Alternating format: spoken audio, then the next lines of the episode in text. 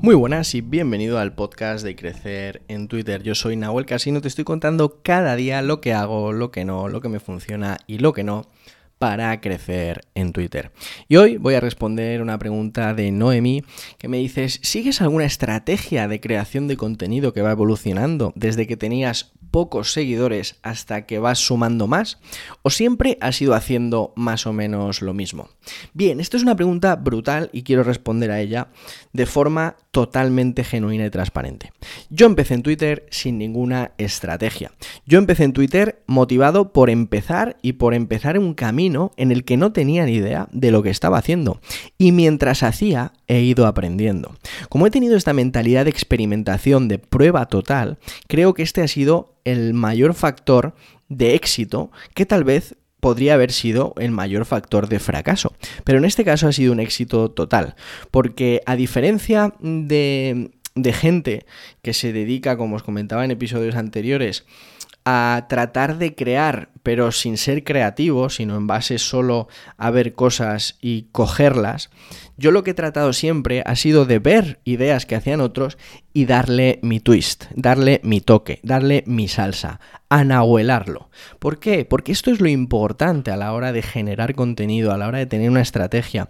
No vale con copiarla de otro, no vale la dieta de tu vecina, no te vale para ti. Por lo tanto, es importante que entendamos que la mayoría de gente no va a hacer el esfuerzo de darle ese twist, de hacerlo suyo propio. Y por eso la mayoría de gente que está en Internet suena a copias de copias de copias. Cuando yo empecé este podcast, lo empecé sin saber muy bien lo que hacía y para contar directamente lo que yo estaba haciendo, lo que me funcionaba y lo que no en Twitter.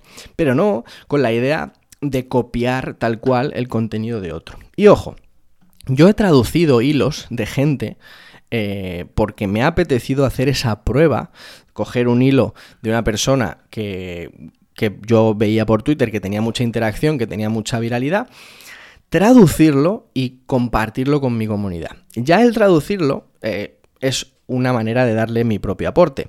Pero es cierto que obviamente no es contenido mío. Y esto es simplemente un experimento más de lo que viene siendo mi camino para crecer en Twitter. Pero es que hay gente que de forma sistemática se dedica a copiar. Y esto cada uno tiene su manera, cada uno tiene su forma de hacer.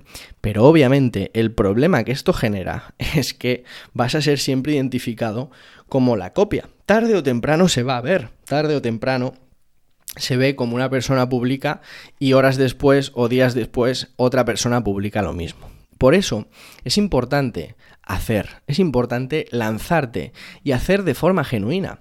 Mi estrategia la he ido haciendo a medida que iba haciendo. Yo iba viendo qué funciona, venga esto, ah, vale, pega, pues lo pruebo. ¿Le funciona esto a otra gente? Lo pruebo. ¿No funciona a mí? Pues lo quito. ¿Funciona? Lo multiplico. Y esto ha ido haciendo que crezca en tres meses a 12.000, casi 13.000 personas. Pero esto no ha sido eh, cosa de copiar o de, o de tener una estrategia hiperplanificada. Ha sido cosa de tener la mentalidad de experimentación, de innovación, de probar, de generar cosas nuevas. Porque si no, es imposible. No paro de recibir mensajes de gente que me dice, wow, es que lo haces diferente, es que mola muchísimo lo que dices, es que me identifico, me, me, inspiras, me da igual. ¿Por qué? Porque sale genuino de mí. Si yo me dedicara a copiar todo el contenido que hace Copy de Incógnito, Iván o cualquiera de estas personas que lo hacen muy bien, no sería mío, serían cosas de ellos que yo trataría de apropiarme. Esto no quiere decir que yo vea una idea que tiene Iván y diga, ostras, la voy a hacer yo, o que tenga Javi y la hago yo.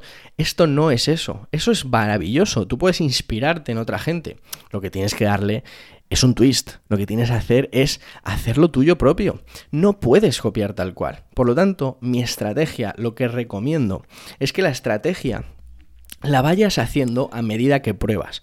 Pruebes cosas y las y, y, midas. Digas, vale, esto me ha funcionado, esto no, esto lo elimino. Vale, y a medida que vayas haciendo eso, vayas consiguiendo cada vez hacerla tuya propia. ¿vale?